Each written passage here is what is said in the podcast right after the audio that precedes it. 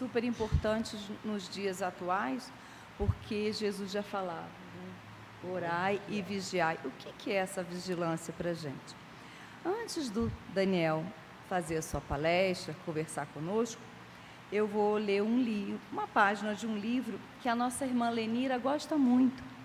É, na semana passada ela trouxe o Bilhetes Fraternais 1, que eu acho que é o verdinho, e eu estou trazendo Bilhetes Fraternais 3, que é o amarelinho. Então eu vou abrir aqui é, sobre são espíritos diversos, é uma coletânea e caiu na página 155, no capítulo 71, falando sobre trajetória.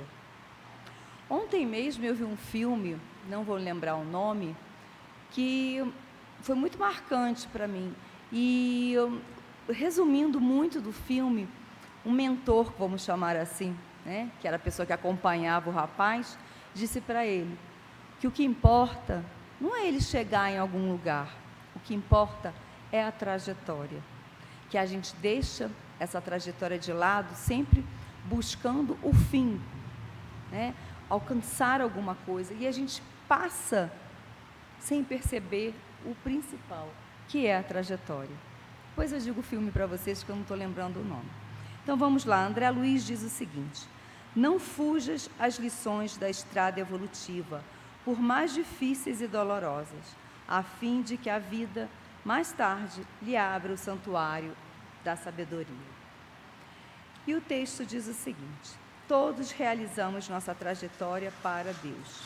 Os caminhos são diversos, mas uma só a finalidade, a perfeição. Como sabemos, todas as religiões conduzem a Deus, quando alicerçadas no bem. Podemos acrescentar que todos os caminhos levam ao Pai, mesmo os crivados das pedras da rebeldia e dos espinhos do ódio. Cada um escolhe o seu caminho, fazendo a sua trajetória para Deus, sob os acúlios do sofrimento expiatório, ou sobre as brandícias do amor e da paz. Trajetórias de dor, trajetórias de libertação paulatinamente da ignorância e do erro, as trajetórias em linha reta de ascensão constante da inocência espiritual à plenitude da sabedoria. Vez por outra, deveríamos fazer uma reflexão acerca da trajetória que estamos realizando com uma perfeição. Os sofrimentos que passamos, nem sempre aceitos com resignação, nos falam das nossas dificuldades de seguir a melhor trajetória. Em geral, preferimos os caminhos repletos de abismos e perigos diversos, causa, causados pelo egoísmo e pela rebeldia, sentimentos que temos elegido como móveis da nossa conduta. Raramente escolhemos caminhos de sacrifício e de renúncia às paixões, que enegrecem os nossos mais elevados sentimentos. O resultado tem sido a consequência natural da própria escolha dor, desencanto, desestímulo e desânimo. Desperta a tua consciência e ainda não segues a verdadeira trajetória para a felicidade. Ainda é tempo de sustar a queda dos abismos que surpreende os incautos, que teimam viajar em noite escura sem luz, que os previna dos acidentes da estrada. Depende de ti caminhar para Deus, sob o guante das expiações ou executando as missões gloriosas do amor divino. Busca a trajetória do amor fraterno e puro, e o teu caminho será eivado das flores da alegria, das alegrias mais santas e do aconchego das árvores frondosas, do equilíbrio e da paz. Esse né, foi uma psicografia e, e assinado por Rodrigo. Isso é uma coletânea de mensagens que foi colocada em livros. São três, é um, dois e três. É o verde, o azul e o amarelo.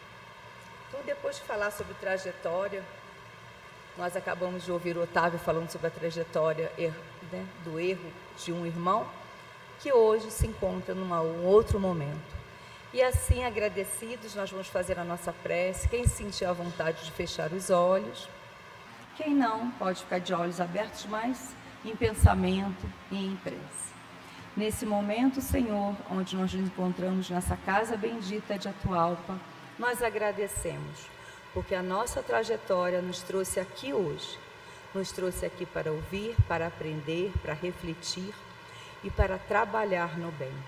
Que a paz de Jesus reine dentro dos nossos lares, dentro da nossa casa de Atualpa, potencializando sempre o nosso melhor, para que possamos dar sempre o passo firme o passo correto junto a Ti, rumo a Deus Pai Todo-Poderoso na noite de hoje. Que assim seja, graças a Deus. Que agora nós vamos ouvir o nosso irmão Daniel. Boa noite, Daniel.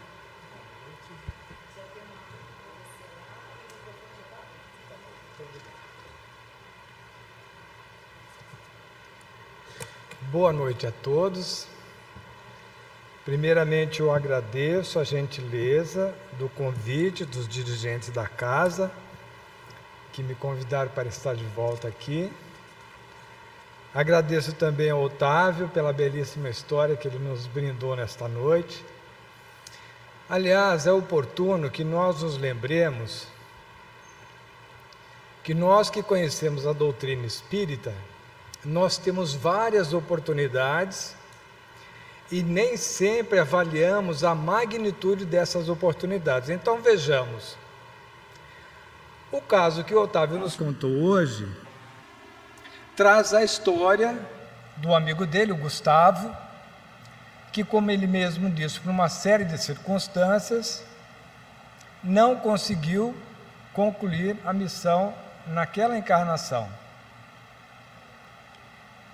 E é interessante a gente observar que hoje, aqui no Brasil, nós estamos vivendo um crescimento de casos assemelhados ao do Gustavo na população jovem.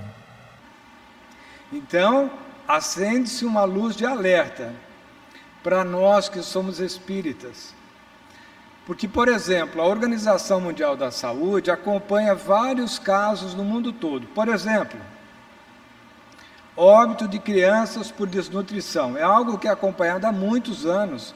Aliás, nós temos uma médica brasileira que desencarnou num dos acidentes de terremoto no Haiti, que desenvolveu um projeto brilhante para evitar o óbito de crianças que morriam por desnutrição um projeto que ficou conhecido no mundo todo. Então, desnutrição é um caso. Um outro caso, os casos de AIDS. A OMS acompanha. Mas eu fiquei sabendo há poucos anos atrás que a OMS também acompanha os casos de suicídio. Eu não sabia. E os dados apontam que mais de 90% dos casos de suicídio que a OMS tem conhecimento, ou seja, apenas os casos de pacientes de médicos, porque tem muitos pacientes que não são tratados, mas estão vivendo quadros depressivos. Mais de 90% dos suicídios decorrem de pessoas que estavam em tratamento de depressão. Então, a introdução da história do Otávio hoje nos traz uma oportunidade. Porque nós que conhecemos o tratamento espiritual, podemos exercer essa caridade convidando pessoas que nós conhecemos que estão em tratamento de depressão para que venham fazer o tratamento na casa espírita. Mas aí alguém diria assim: professor, como é que o senhor quer que eu convide uma pessoa católica para vir uma casa espírita? Convidando. Porque se nós não convidarmos, ela não virá. E a doutrina católica, como tantas outras, ainda não se apropriou desse conhecimento que a doutrina espírita se apropriou por meio do tratamento espiritual. Então a pessoa não vai parar o tratamento médico, não vai deixar de ir ao psiquiatra, ao psicólogo e assim por diante. Mas será com certeza beneficiada pelo tratamento espiritual. Eu teria vários casos, mas não é o tema de hoje para contar, apenas um caso específico que vale a pena ser citado. A exemplo da história do Otávio sobre o Gustavo, amigo dele. Eu trabalho há muitos anos na Comunhão Espírita de Brasília, além da Federação do DF da Federação Espírita Brasileira. Na comunhão, nós acompanhamos vários casos. O que vale a pena destacar é o caso de um advogado que havia tentado suicídio por três vezes. E nós convidamos para que viesse fazer o tratamento na Comunhão Espírita de Brasília. Concluído o tratamento, nunca mais teve nenhuma ocorrência. Continua com uma vida normal, sem nenhuma intercorrência. Esse é um caso de uma pessoa que era, de uma certa forma, sensível à doutrina espírita. Mas o segundo caso, rapidamente, para não, não me alongar na história, eu convidei uma colega de trabalho para que convidasse a sua filha a ir ao tratamento na comunhão.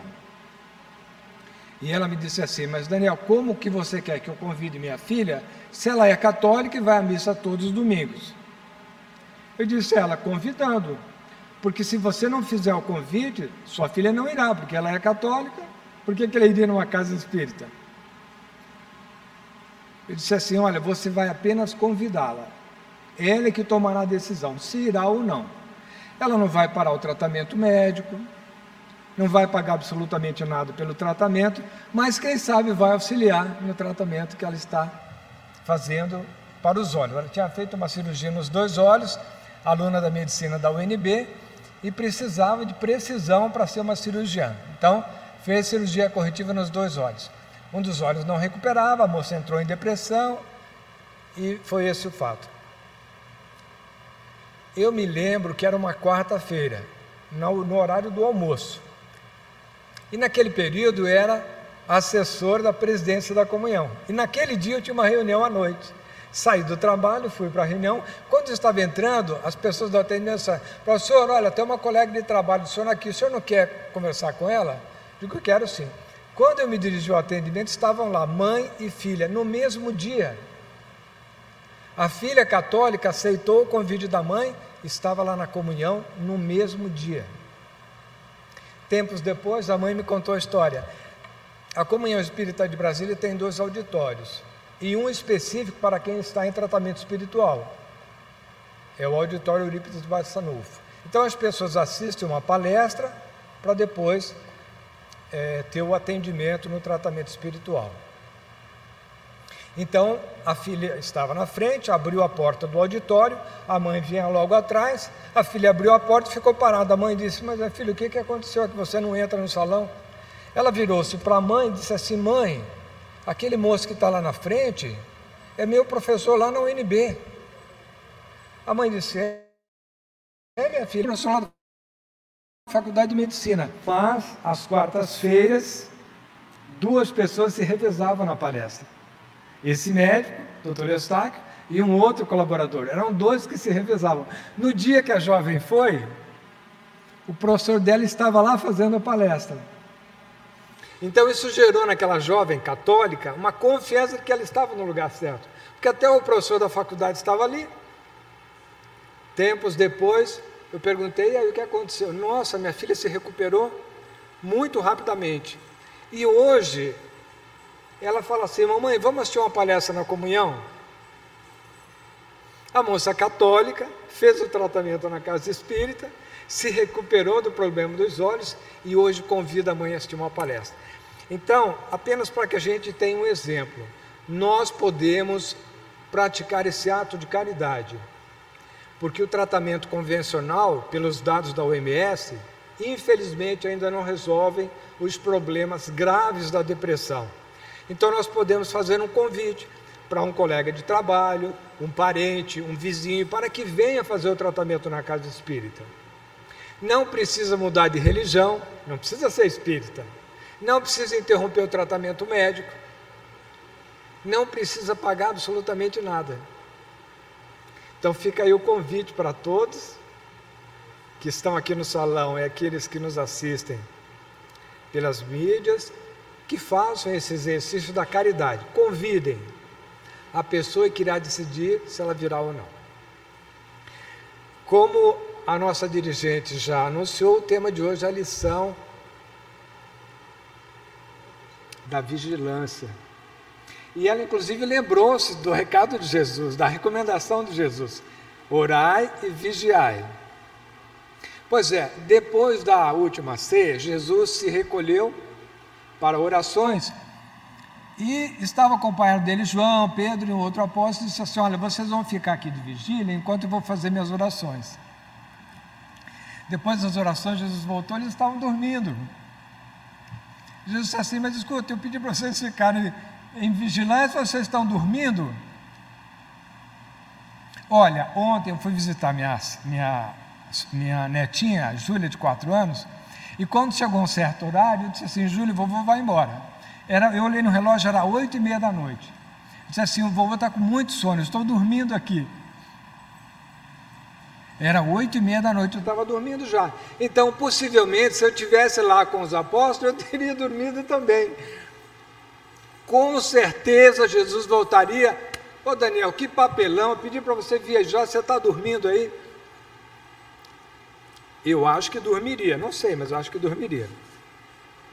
Então, naquela ocasião, se nós formos analisar aquele contexto que é descrito no Evangelho de Mateus,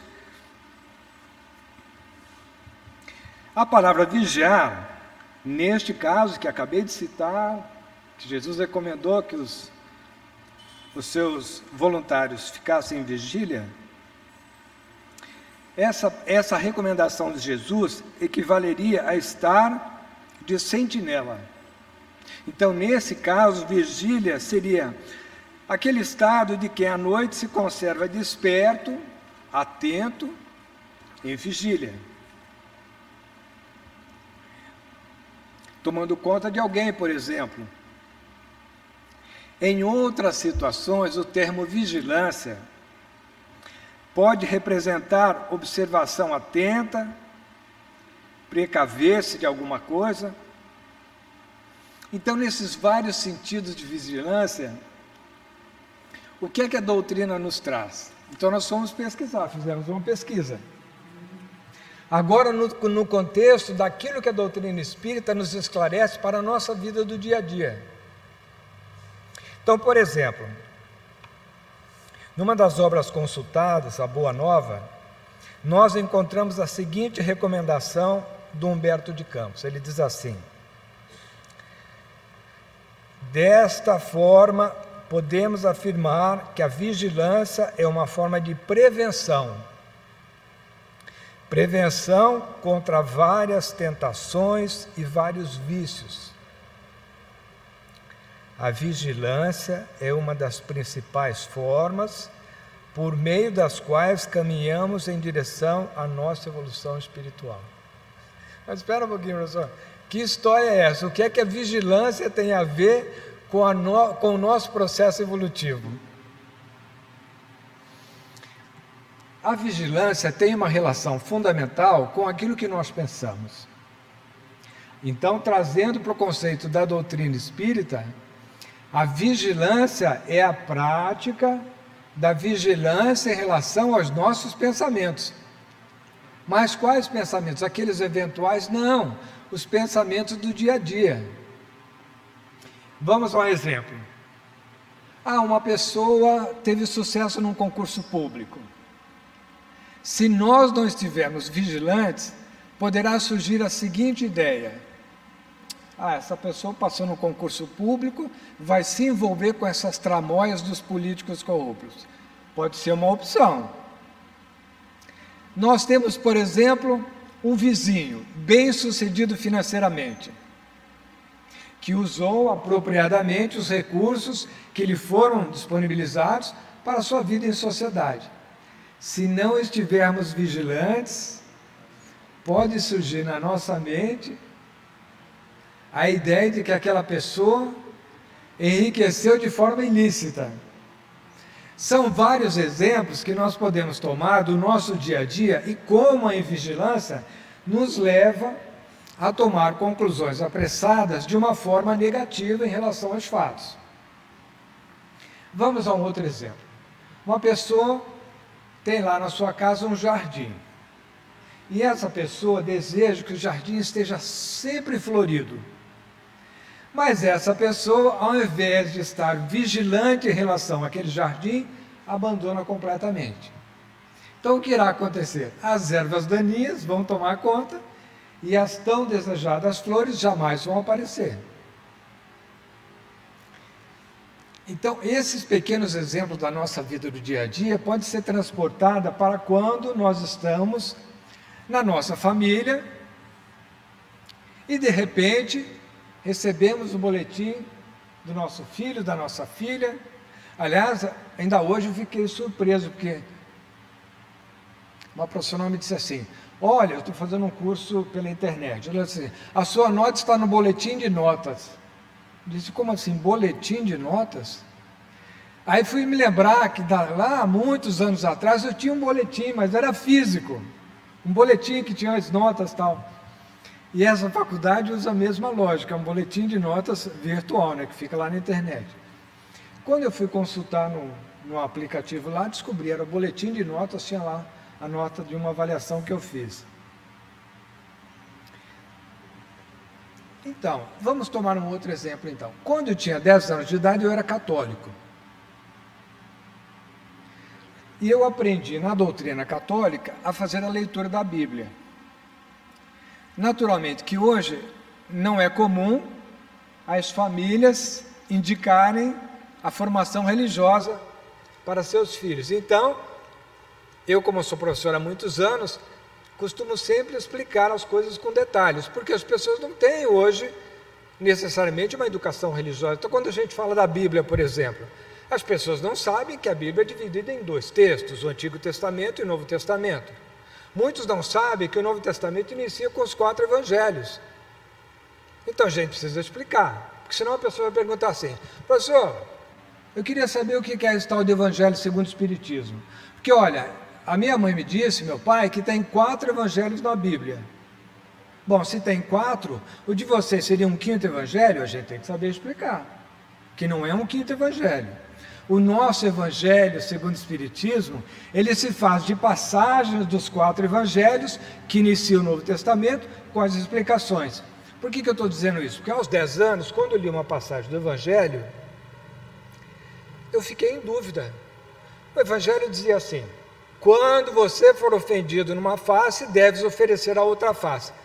Aos 10 anos, católico, eu imagino colégio, se um colega que não gosta de mim me der um tapa no rosto, eu tenho que virar a outra face para ele me dar um outro tapa, é o que está escrito no Evangelho.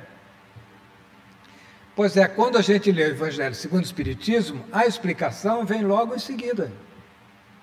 Porque Jesus não falava sobre o aspecto material, mas sim sobre o aspecto espiritual. Então agora a gente já sabe explicar. Quando alguém diz, é o quinto evangelho, não. O evangelho segundo o Espiritismo se faz de passagens do dos evangelhos que estão no Novo Testamento, com essas explicações que o evangelho tradicional da Bíblia não tem. Então agora a gente já sabe explicar. Então esse parênteses é para dizer o seguinte: ninguém é obrigado a saber absolutamente nada. Ninguém é obrigado. Ah, mas a gente não tem que ler o Evangelho? Olha, o Chico Xavier foi procurado por um jovem que disse assim a ele: Seu Chico, eu estou com um problema. O Chico disse: O que, que é, meu filho? Seu Chico, eu não consigo dormir direito. Aí o Chico disse assim para ele: Olha, meu filho, você vai fazer o seguinte: antes de dormir, você vai ler um trechinho do Evangelho. E quando você acordar, você vai ler outro trechinho do Evangelho todos os dias. Porque o importante não é as eventualidades, é a questão da rotina, os processos contínuos. É assim que eu ensino meus alunos na faculdade. Vocês precisam estudar todos os dias. Estudar para concurso não é para um concurso, é até ser aprovado no concurso. Pode demorar um ano, dois anos, três anos, mas tem que ter permanência nos estudos. Tempos depois, o jovem voltou lá falar com o Chico. Pois não, meu filho, seu Chico vinha agradecer ao senhor. Mas agradecer porque, meu filho, eu não lhe fiz nada? Não, mas vou lhe lembrar. Eu estive aqui com insônia, o senhor me deu uma recomendação de ler o Evangelho. Antes de dormir e eu acordar. Seu Chico, comecei a fazer o que o senhor orientou. E hoje eu durmo perfeitamente a noite toda. Além da vigilância dos nossos pensamentos, porque o fato é que nós ainda não conseguimos ter vigilância todo o tempo. Tem horas que o pensamento, a gente deseja uma coisa, ele vai para outro lado. Exemplo, você está dirigindo para o trabalho. Aí alguém entra na tua frente. Aí o que você tem que fazer? Tem que frear. Aí vai xingar a pessoa? Não. Você vai frear, assim, Deus lhe abençoe que você chegue em segurança no destino. A gente consegue fazer isso sempre? A gente não consegue fazer todas as vezes, mas a gente tem que tentar, é uma vigilância do nosso pensamento. Então, se a gente ainda não consegue ter vigilância todo o tempo, nós precisamos fazer aquilo que está dentro das nossas possibilidades. Por exemplo, o caso do jovem que visitou o Chico. Estava dentro das possibilidades? Está dentro das possibilidades de cada um de nós ler o Evangelho todos os dias, antes de dormir e ao amanhecer. Ah, mas professor, eu chego muito cansado do trabalho, nem dá tempo, eu tomo banho, como alguma coisinha e caio na cama e desmaio. Eu já ouvi vários alunos professor, não dá para estudar, eu chego muito cansado em casa. Digo assim, o que você faz na hora do almoço? Quanto tempo você tem de almoço? Ah, eu tenho uma hora, então estuda na hora do almoço. Ah, mas aí não almoço. Almoço porque eu faço isso. Eu também tenho uma hora de almoço. Eu almoço em meia hora, como? pouco e devagar. E mastigo direito, que é a recomendação do médico. Sobra meia hora. Meia hora eu leio, estudo. É uma questão de hábito. Comer muito não vai adiantar, vai dar sono à tarde. Então você vai comer pouco. Come pouco, primeiro a salada, depois o prato quente. Que aí a salada já cria uma situação de saciedade. Olha aí, aula de nutrição aqui. Palestra espírita também é conhecimento, aula de nutrição. Come uma salada devagarinho, mastiga direito, por quê? Dizem os especialistas que formam uma base sobre a qual se assenta o prato quente e diminui a quantidade que a gente come. Já começa a fazer dieta por aí. Come a salada primeiro, o prato quente depois. Voltando à vigilância, nós não consultamos só Humberto de Campos, não. Nós consultamos também Miramês. Aliás, Miramês, o autor espiritual, escreveu um livro sobre a vida, eu estava lembrando há poucos dias, sobre a vida de Francisco de Assis. Eu recomendo, é um livro grosso, mas belíssimo. Miramês conta a história, por meio de um médium lá de Minas Gerais, a história do Francisco de Assis. Um livro belíssimo. E a capa traz uma obra de arte lá de Minas. Uma capa azul belíssima. Muito bem. Miramês trata do tema também. Nós trouxemos aqui um trechinho de um livro escrito pelo Miramês. E a recomendação dele é o seguinte: Se o homem, cada um de nós, fosse espírito puro, não estaria reencarnado na Terra. Olha só nós estamos lendo histórias de há dois mil anos, nós estamos aqui ainda. Faz dois mil anos que nós tivemos a mensagem de Jesus. E o que, que nós fizemos? Crucificamos. Espera aí, professor, o senhor deve ter tomado Coca-Cola hoje, que nós, como eu não crucifiquei Jesus. Como não? Quem são nossos avós? E os pais dos nossos avós? Vamos voltando no tempo. A gente vai chegar lá. Nossos ancestrais crucificaram Jesus. Nós crucificamos Jesus mesmo, o ser mais perfeito que habitou nosso planeta. Por isso que nós estamos aqui até agora, que a gente estava lá. Podemos não ter aceito as moedas, né? Podemos não ter aceito as moedas. Muitos voltaram em Barrabás que nem sabia quem era aquele jovem de 30 e poucos anos, tal. pobre, não era. Né? Voltaram em Barrabás, ganharam algumas moedas lá para votar no Barrabás. Aliás, Muita gente, em determinada época aqui no Brasil, faz a malhação de Judas. Coitado de Judas. O coitado sente até hoje os impactos da malhação de Judas. E mais, quem já se debruçou sobre a história de Judas, saberia que Judas não traiu Jesus. Judas imaginou que ao identificar aquele jovem que havia feito maravilhas, que ele não acreditava nas coisas que aconteciam. Jesus ia simplesmente se apresentar como aquele que, aquela pessoa que ele sempre viu fazer milagres tal. Jamais imaginou que Jesus seria preso. Está num livro do Herculano Pires. O título é Barrabás. E no final do livro tem depoimento de Judas, onde tem a história lá do que, que realmente aconteceu e tal. Vale a pena ler. Chama, é uma trilogia. Barrabás é um dos livros, belíssima trilogia do Herculano Pires. Conta a história, o depoimento de Judas no final do livro Barrabás. Muito bem, voltando à história do Miramês. A evolução é uma lei criada por Deus. Então todos nós estamos evoluindo. A doutrina espírita nos esclarece que ninguém evolui. Ah, professor, espera um pouquinho. Como não evolui? Como a gente não evolui? E o Hitler? E esse pessoal que está fazendo guerra lá, como é que eles não evoluem? Não, ninguém evolui. Nós estamos caminhando, às vezes a gente dá uma paradinha para descansar um pouco. É bom não fazer coisa errada, porque a gente não volta atrás, a gente vai para frente com os problemas que vêm daquilo que a gente fez. Voltar na evolução a gente não volta, só vamos para frente. Nós estamos aqui ainda, né? Então a gente tem, como diz o ditado popular, nós temos culpa no cartório. Então é bom a gente fazer alguma coisa por quem está precisando.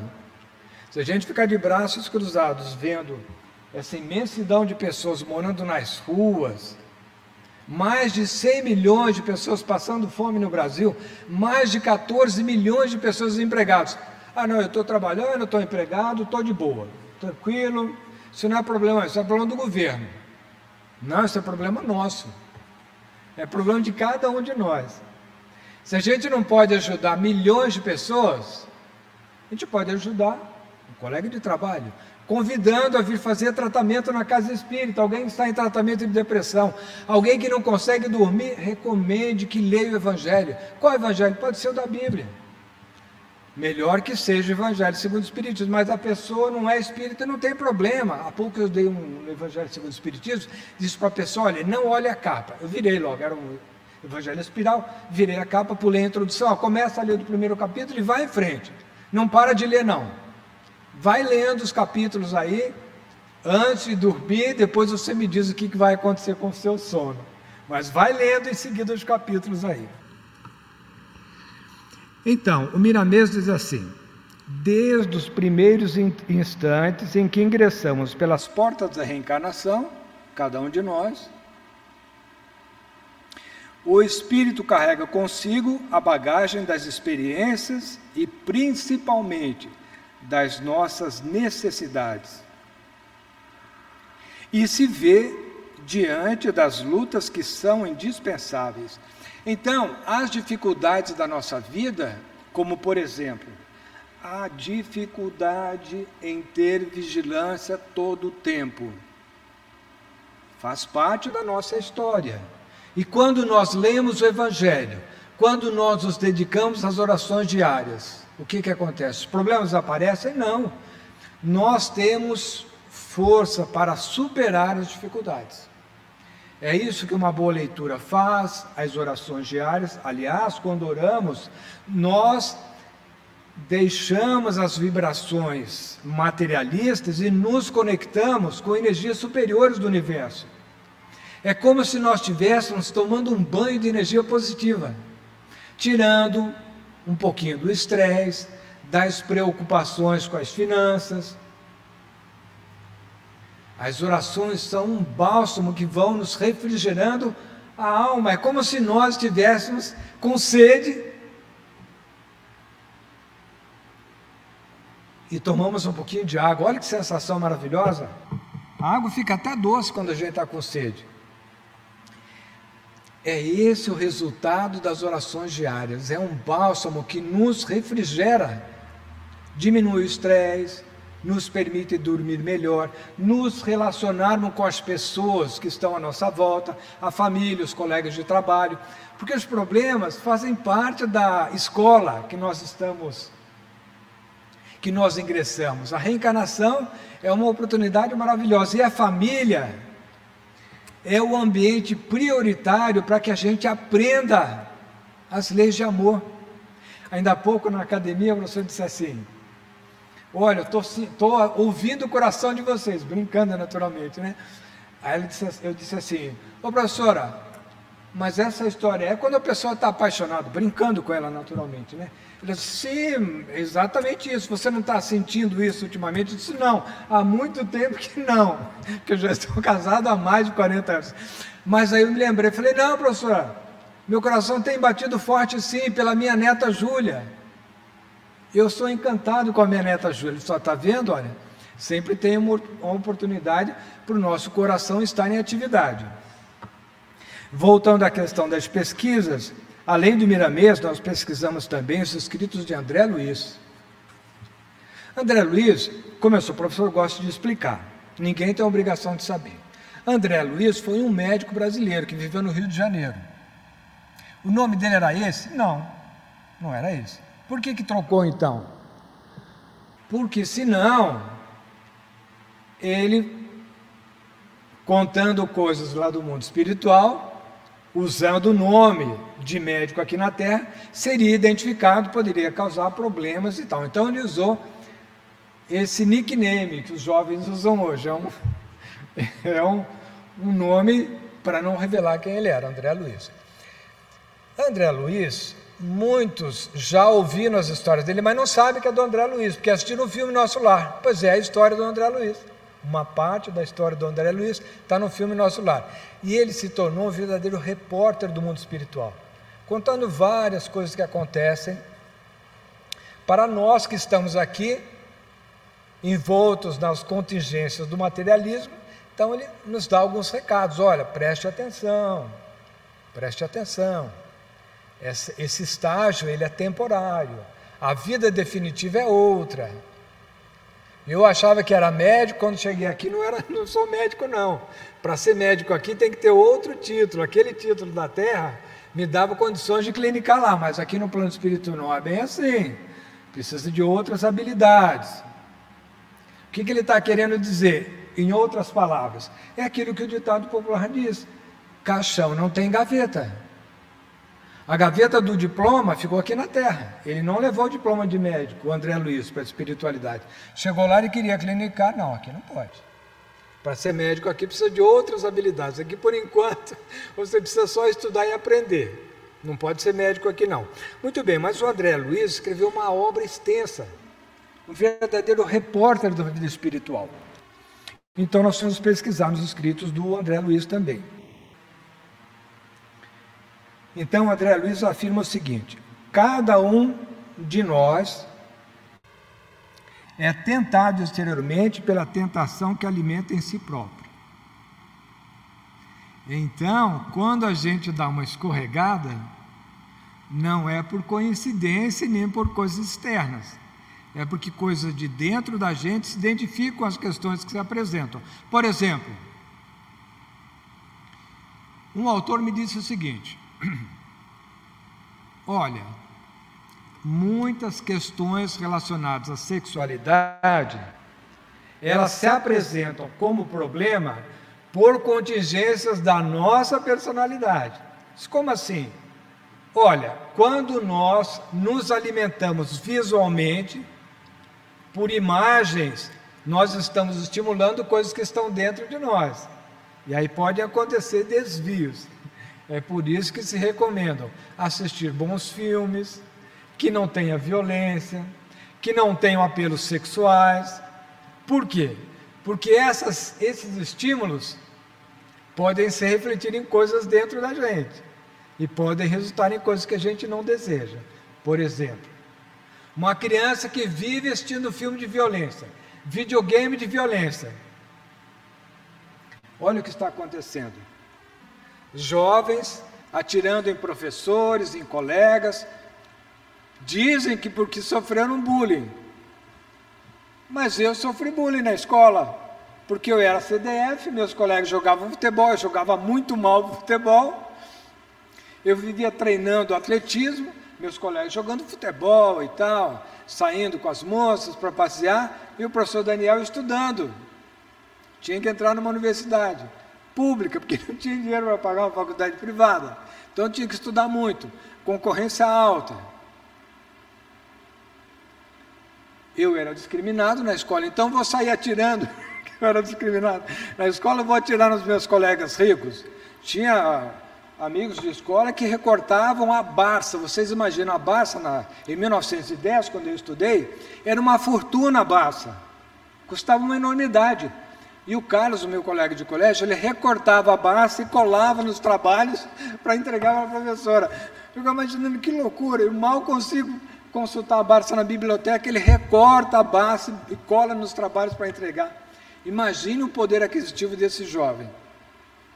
Outros, então, aos 16 anos, já iam para o colégio dos carros mais potentes que eles podiam ter na época. Fazendeiros e tal. E o Daniel, o professor Daniel, chegou aí descalço para a escola. Meus alunos me veem, eu saio do escritório de advocacia, vou de terno e gravata dar aula. Os alunos olham e falam, nossa, que beleza, né? O professor aí está tranquilo, olha que roupa que ele está vestindo, né? Muito elegante, sapato muito caro. Mas ninguém olha lá atrás. O professor Daniel foi para a escola descalço, porque estourou a havaiana, só tinha aquela, só tinha uma havaiana. Fui lavar a havaiana, estourou a tira. Como é que eu ia? Com o pé descalço ou descalço? Mamãe falou: hoje você não vai para o colégio pensei, não posso faltar da escola. Como é que eu vou fazer? Bullying, naturalmente, né? Bullying de todo mundo, da escola inteira, do fiscal, da professora, todo mundo. Não. A gente só pensa na coisa negativa. Eu fui bem, quietinho, esperei todo mundo entrar, hastearam a bandeira, cantaram o nacional, foram entrando uma fila, segunda, terceira, a última fila entrou, eu fui devagarinho, só que a minha sala era no segundo andar. Quando eu comecei a subir a escada, o fiscal. Pss, pss, pss, Opa, vem cá. Falei, agora você é expulso. Além de. Ó, minha mãe disse que não era para vir, eu vim. Vou levar uma surra do meu pai. Você é expulso do colégio. O que custava. Por isso que eu digo: ouça o que a sua mãe diz. Não vá para o colégio, não vá. Se a mãe falou que não é para ir, não vá porque vai dar errado. Falei, você é expulso do colégio. O senhor Benedito falou, meu filho, o que, que aconteceu? Aí contei a história para ele. Falei, mas agora você é expulso do colégio, né? Época militar, pós-64. Você é expulso do colégio. Meu filho, vem comigo. Subimos lá, bateu na porta. Professora Roseli, ó, aconteceu isso assim, assim. A senhora pode receber seu aluno? Claro que sim. Guilherme, vai sentar lá no fundo. Guilherme é o filho da professora. O Guilherme era meu colega, filho da professora Roseli. Guilherme, vai sentar na última carteira. Daniel, pode sentar aí. A professora Roseli me estimulou a ser um bom aluno, porque ela não recusou a minha presença, mesmo descalço. Imagine o bullying que eu sofria daquela turma toda, ir para a escola descalço naquela época. Hoje os jovens, por coisas menores, saem atirando nos seus colegas. Há pouco mataram uma professora aposentada em São Paulo. Aí a gente diz assim: meu Deus do céu, por que, que Deus deixa acontecer essas coisas? São as últimas oportunidades, não só para eles, para nós também. As últimas oportunidades, o planeta está passando por uma evolução. Vigilância se aplica a nós também, vigilar os nossos pensamentos, praticar aquilo que está no Evangelho. Não adianta ler todos os livros da doutrina espírita.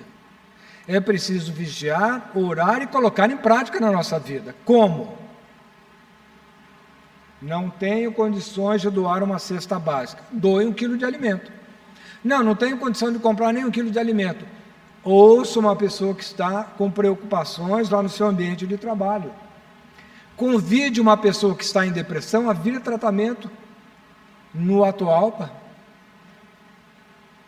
Nós temos muitas oportunidades. Ganhei uma camisa nova ganhei uma camisa nova. Tira do armário uma camisa que está, ó, se não está boa, joga fora, mas se estiver em boas condições, lava direitinho, passa e doa para uma instituição. Lá na comunhão nós recebemos caixas repletas de sapatos femininos, que eu coordenei um grupo de voluntários que preparavam os calçados doados para o bazar. Caixa fechada de sapato com etiqueta. As mulheres compram sapatos que gostou, mas não usa. Eu tenho uma colega de trabalho que tem uma coleção de 300 pares de calçados. 300 pares, a Sueli, ela tem 300 pares, ela tem um armário só para os sapatos dela. Então, pessoas como a Sueli doam uma enormidade de calçados. É a gente, mas os masculinos que a gente recebia lá na comunhão, que tristeza. Sola furada, sem o salto, todo desbotado. E aí a esposa diz assim: troca essa camiseta, joga fora, a camiseta já está furada. Aí o marido fala: mas agora está tão macinha, vou colocá-la para dormir. Aí a esposa está toda bonita, arrumada, e aquele cidadão ali todo escangalhado, com a camiseta furada. Não, porque está gostosa, está macinha, agora é boa para dormir. Olha o caminho que a gente trilha e como as mulheres têm que ter paciência com a gente. Vigilância, mais prática também. Então, o que, a gente deve fazer? A roupa está velha, se não serve, joga fora. Se está velha, mas em boas condições, doa. Ganhou uma camisa nova, doa. Ganhou um sapato novo, doa. Mas se estiver em boas condições. Aí, se não tiver, professor, leva na sapataria para consertar. Doa consertadinho, bonitinho. São essas oportunidades que nós precisamos aproveitar, porque o planeta está passando por uma transformação. E esse tal de green card que os americanos lá têm para a gente visitar o país dele, que aliás eu fui uma vez e não volto mais. Já fui duas vezes para a Europa, volto quantas vezes tiver oportunidade, mas para os Estados Unidos não. O nosso green card, para voltar para o planeta, é a mudança de comportamento mental. Então a vigilância começa com os nossos pensamentos. Vigiai e orai. Vigiai os pensamentos para que a gente não caia em tentação. Aliás, Jesus deixou essa recomendação no Pai Nosso. A recomendação está lá no Pai Nosso. A recomendação da vigilância. Muito bem. Nós temos quantos minutos ainda? Ótimo. Então vamos lá. Olha, pesquisamos na Boa Nova também um outro capítulo que fala sobre vigilância, mas agora sobre um outro enfoque. A vigilância sobre um outro olhar que está num dos capítulos do Boa Nova, de autoria do Humberto de Campos, está no capítulo 21. Então o autor nos alerta para o seguinte: coisas que têm completa relação com a aplicação da vigilância no nosso dia a dia. O sucesso na nossa vida material pode se apresentar de várias formas. Eu, como convivi muitos anos na universidade, eu levei 10 anos para me formar em graduação. 10 anos. Porque, como disse, se eu fui para a escola descalço, imagina como é que eu ia para a universidade? Tinha que trabalhar. Então, eu trabalhava de noite, estudava de dia. Às vezes eu ficava a noite inteira trabalhando, perdia a aula, era reprovado, porque eu não chegava lá, professor, eu estava trabalhando, me dá uma segunda chance. Não, eu nunca pedi segunda chance. Reprovava e fazia de novo a disciplina. Então demorei 10 anos para terminar a universidade. Então, na universidade, eu tive um professor, o Pedro, que é o exemplo do que está citando aqui. É a pessoa que, pelos dotes de mestrado, doutorado, ela se acha melhor do que os outros. Então o Pedro chegava na aula e falava assim, capítulo tal, livro tal. Aí eu cheguei para o Pedro e falei, Pedro, é o seguinte, eu fiz o, o, a disciplina de inglês, mas era proficiência. Então, eu consigo ler uma página em inglês, mas estudar no livro de química inorgânica, não tenho condições. O livro é esse, mas não tem outro em português, não? Não, o livro é esse, o capítulo é esse, tchau. Eu, como professor na universidade, jamais aplicaria essa lógica. Por quê? Ninguém é obrigado a saber ler um texto em inglês. Aliás, meus alunos lá na UNB, eles já recebem os textos prontos, porque eu sei que eles não leem mesmo. O aluno não lê. Aí eu vou fazer o quê? Se o aluno não lê? Poucos são aqueles que leem. Então eu já levo pronto. Ó, o resumo desses livros é esse que vocês têm que ler. Como é que eu vou saber se o aluno leu ou não? Porque ele tem que escrever. Ah, não pode fazer pelo computador? Não, porque vocês vão copiar e colar e não vai dar certo. Tem que ler e resumir. São quatro textos. Cada disciplina tem quatro textos, tem que fazer o resumo manuscrito. Se não fizer o, resumo manuscrito, não é aprovado. Pode tirar 10 na disciplina, não vai ser aprovado. Aí eu digo para os alunos assim: ó, todo mundo aqui vai ser aprovado. Ué, mas como assim, professor? É só seguir esse contrato que está aqui. Ó. Agora, se não fizer o resumo manuscrito, não vai ser aprovado. Aí o aluno, professor, e se eu for mal na prova? Eu dou uma segunda chance. E se eu não for bem na segunda prova? Eu dou uma terceira chance. Se você cumprir esse acordo, fizer os resumos manuscritos, você vai ser aprovado, porque eu vou dar prova para você até você passar. Mas se não cumprir o acordo, não tem choro nem vela. Não adianta vir aqui falar que domingo choveu, sábado fez sol. Não adianta. O contrato está aqui, tem que seguir. Então, o caso de sucesso do Pedro é um caso que a gente deve evitar. Então, eu na universidade sou mestre, fiz mestrado. Eu defendi uma tese? Não, tese é para doutor. Eu fiz uma dissertação e defendi a dissertação de mestrado. Então, eu sou mestre lá na universidade. Qual é o meu objetivo? Aprovar 100% dos alunos. Como? Orientando. Vocês não têm dúvida? Eu pergunto aos alunos. Como que vocês não têm dúvida? Eu estudo isso há 30 anos e eu tenho dúvida. Como é que vocês estão vendo pela primeira vez a disciplina não têm dúvida? Vocês querem que eu vá levantar o braço? que parece que os alunos têm alguma deficiência, eles não conseguem levantar o braço. Sou, eu estou com uma dúvida aí. Eles não levantam o braço. Ninguém, ninguém tem dúvida. Acho incrível isso. Meus alunos não têm dúvida. Ninguém pergunta nada. Mas, como né, estou com 63 anos, então o que, que eu faço? Revisão. Revisão. Antes da prova, revisão. Mas chega ao ponto, tem uma disciplina que a, uma das provas tem um texto. E uma das perguntas da prova, a resposta no texto. Se a pessoa souber ler e interpretar, ela responde a questão. Tem aluno que erra. E a resposta está na própria prova. Quer exemplo mais claro que o aluno não lê? Mas, como eu sou professor, é uma catequese, a gente insiste que o aluno, na minha disciplina, terá que ler e fazer o resumo manuscrito, senão não vai ser aprovado. É o jeito que a gente encontrou para o aluno fazer leitura.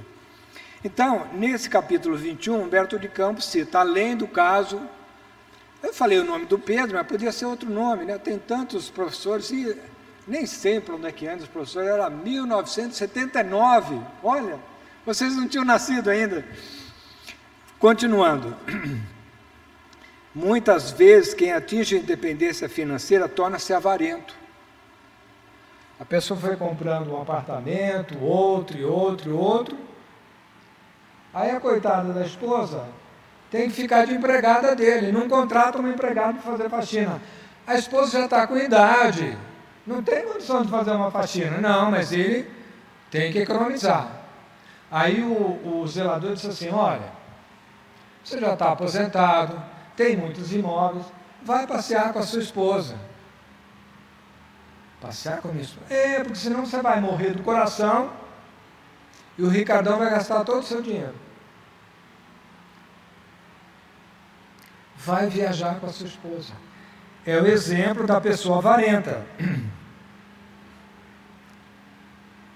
Quem alcança o poder, muitas vezes escolhe o caminho do orgulho. Falando disso, orgulho, poder, escutei hoje uma mensagem que me mandaram do Pavarotti, esse cantor italiano, Pavarotti. Mas junto com o Pavarotti estava um, um, desses cantores da modernidade, que eu não sei o nome, porque eu não acompanho, mas ele estava, o Pavarotti, fazendo Ave Maria, e o cantor moderno fazendo uma, uma outra, um outro arranjo sobre Ave Maria, dizendo assim: quem decide pela guerra não está na guerra. A gente não para para pensar nisso. Os dirigentes que, que resolvem entrar em conflito, eles não estão na guerra. Outros que vão lá sofreu os horrores da guerra. Quem toma a decisão de ter guerra não participa da guerra. Estão lá nos gabinetes, tranquilos e calmos. A gente não para para pensar nisso. E o cantor estava chamando atenção para isso. A gente não para para pensar. Olha, Humberto de Campos nos ajuda com uma visão simples e ao mesmo tempo belíssima. Ele diz assim: a própria natureza nos oferece lições sublimes, nos mostrando que a árvore cresce para oferecer os frutos. Do lado da minha casa tem uma amoreira. A coitadinha só pede água e que a gente pode de vez em quando. Ela produz uma enormidade de amoras, enor enormes as amoras. A minha netinha Júlia, ela adora amora, então quando ela vai nos visitar de terças e quintas, a gente vai lá na Moreira colher a mora para a Júlia poder usufruir. A coitadinha não reclama de nada. Se deixar de colocar água, ela não sai. Bater na porta lá da gente, ó, oh, vocês esqueceram de botar água para mim lá. A coitadinha não reclama, não faz nada. O sol, diz Humberto de Campos, com seus raios de luz, brilha para todos indistintamente. Então, o que, é que essa mensagem nos diz? Que nós não devemos nos esquecer que o nosso sucesso é resultado do fato de nós vivermos em sociedade. Então, nós dependemos de tudo que está no nosso entorno. Nós dependemos do chefe, nós dependemos do síndico, nós dependemos do vizinho, nós dependemos dos deputados, dos senadores, do presidente, nós dependemos de tudo que está na nossa volta. O nosso sucesso, quando alcançamos, não pode ser um sucesso individual. Não cabe o individualismo, porque a gente só atinge o sucesso porque nós temos todo o nosso entorno nos apoiando para que a gente atinja os nossos objetivos. Não devemos nos esquecer que muitos espíritos elevados que se manifestaram no nosso planeta aceitaram sacrifícios enormes. Chico Xavier, não sei se todos sabem, ou alguns sabem, ele psicografava, depois apagava batia, datilografava, aquelas máquinas manuais, apagava as psicografias para usar a mesma folha novamente. Folhas de A4 que eu vejo lá no trabalho, uma imensidade de papéis que são jogados na impressora e as pessoas não vão buscar, os papéis vão para reciclagem. Pois o Chico Xavier apagava a lápis, as psicografias depois de datilografar, para reutilizar a folha. Sacrifícios a fim de auxiliar a todos, sem impor condições. A vigilância em relação aos nossos mais íntimos pensamentos, para concluir, se revela como um antídoto para muitos males que podem se apresentar na nossa vida. Por último, mas não menos importante, Lembremos das recomendações do Divino Mestre, que a nossa colega ainda há pouco nos lembrou. Orai e vigiai. Orai e vigiai. São as recomendações de Jesus. As orações diárias são um antídoto, porque nos conectam com as energias superiores do universo e nos distanciam dos problemas da materialidade vigiar os nossos pensamentos, porque são eles que resultam na nossa vida bem-estar ou mal-estar, segundo aquilo que alimentamos em nossa mente. Então, se nós estamos aqui após dois mil anos da mensagem do Evangelho de Jesus, nos cabe uma reflexão. Queremos ou não queremos permanecer neste planeta continuando o nosso processo evolutivo.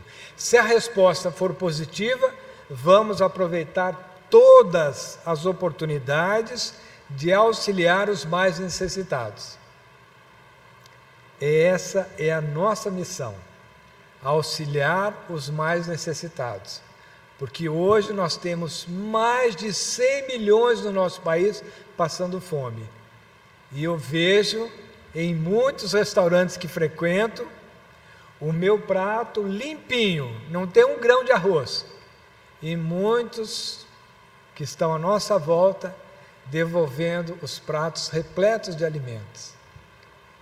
Nós não podemos trilhar esse caminho, porque dessa forma não teremos autorização para voltar para o nosso planeta. Por conta desses pequenos detalhes. Por conta de esbanjar água, quando nós estamos tendo problemas com a água potável. Vejo pessoas, ao invés de passar uma vassoura, jogando água com um esguicho para limpar uma calçada, por exemplo.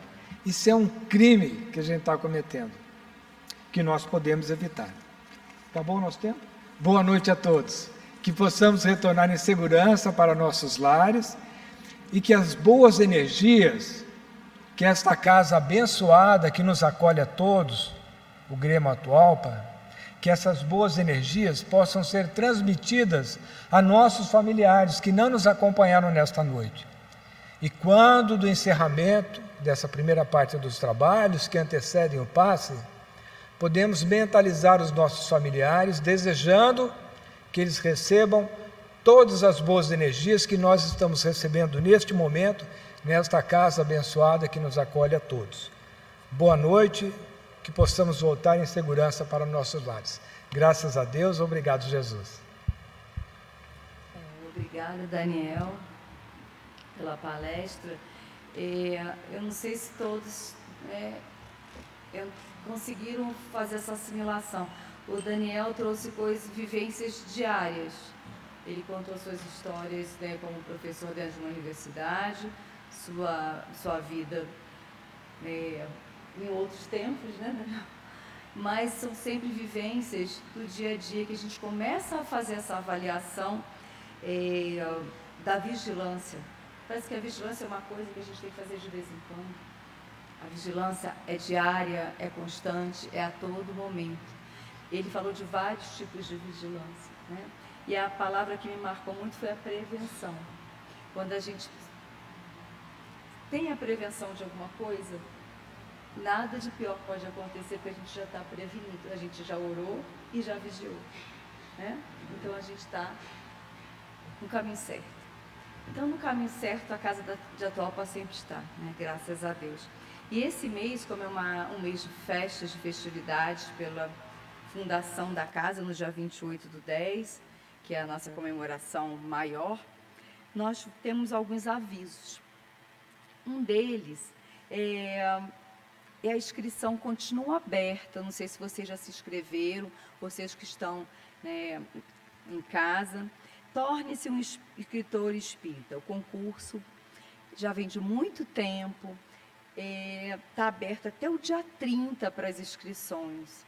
Tem tudo no nosso site, é, todo o protocolo de, de inscrições, do que, que se trata, como fazer.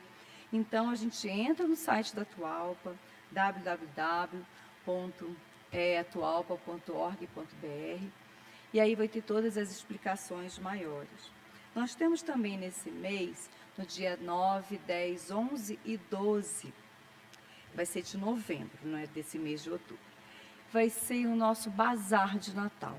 Nós antecipamos esse bazar porque se a gente deixa para fazer as nossas vendas, as nossas apresentações dos trabalhos da casa, no mês de dezembro fica muito corrido. Né? O mês de dezembro ele começa e acaba muito rápido. Então, 9, 10, 11, 12, nós teremos nosso bazar de Natal. Ele vai iniciar às 10 da manhã da quinta-feira, vai até 21 horas e o horário diferenciado é o último dia, é o dia 12, que é 10 da manhã às 18 horas. O que, que tem nesse bazar? É, confecções nossas aqui é, da nossa casa, nós vamos ter é, tem alimentação, tem brinquedos. Nós também pedimos brinquedos usados, é, brinquedos novos, para que a gente possa também fazer um embrulho bem bonito e botar para vender. É, um preço bem acessível. Então, assim, convido a todos e todas, venham, tragam a família, tragam as crianças, tem sempre um lanche muito gostoso. A Casa de Atualpa é, é ampla, é muito prazerosa, e passar a tarde aqui, ah, eu não quero comprar nada, mas eu quero estar aí com vocês. Venha também, a gente, às vezes, precisa, a gente precisa de ajuda, de um voluntário, enquanto um vai fazer um lanche, vai ao banheiro, né, vai cuidar dos seus afazeres. A gente também está precisando do voluntariado nesses dias. E o que mais que eu tenho para falar para vocês? A gente sempre tem muita coisa para falar. Eu vou falar sobre quinta-feira, dia 19. Nessa quinta-feira, o nosso irmão Adolfo Costa vai fazer a, a preleção da noite aqui na palestra pública sobre iluminação interior. A gente fala sobre vigilância na segunda e fala sobre iluminação né, interior na quinta. Tudo acoplado, tudo dentro da doutrina de Jesus, dentro do Evangelho. E aí eu queria também pedir para os nossos irmãos da cabine para passar o vídeo do FIMUMES, do nosso festival de música aqui do Atualpa, que será no dia 28 de, do 10, sábado, às 19h30. Aí vocês vão assistir aqui e em casa também. E logo depois a gente faz a prece.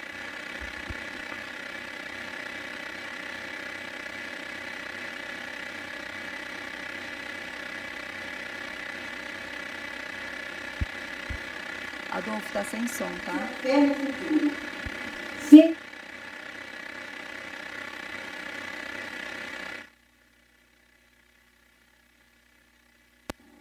Olá, amiga e amigo.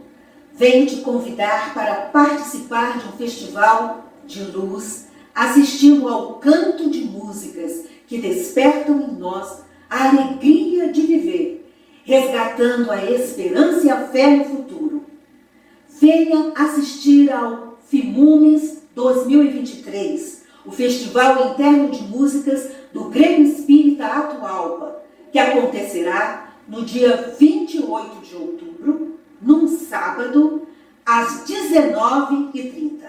Espero você lá!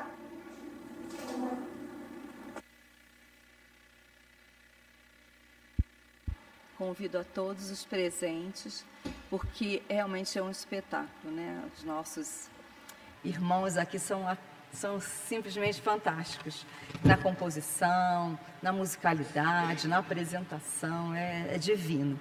Então, depois da, da sua palestra né, sobre vigilância, sobre tantas coisas do nosso dia a dia, do nosso momento planetário, eu convido a todos e todas a fechar os olhos, a fazer uma reflexão íntima antes do passe, que será a, após a palestra, para que possamos nos reavaliar a todo momento, do acordar ou adormecer, para que possamos estar sempre pensativos, orando, vigiando. Para orar, a gente não precisa estar nos templos, a gente está no nosso templo interior.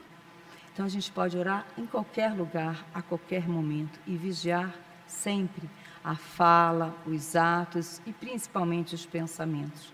Que a paz de Jesus esteja dentro dos nossos lares, junto aos nossos irmãos, os nossos familiares, é o nosso planeta Terra que precisa tanto modificar a sua psicosfera. E através das orações, desse clarear de pensamentos e atitudes, é que a gente vai também clareando a nossa psicosfera, a nossa atmosfera interior e coletiva. Que assim seja, graças a Deus. Boa noite a todos. Convido também para o passe, que será faz a filhinha aqui do lado, mas antes disso eu vou sortear o livro. Todo mundo recebeu ao entrar é, uma mensagem, essa mensagem tem um número. É, eu vou escolher um número, é o número 8. Alguém tem um número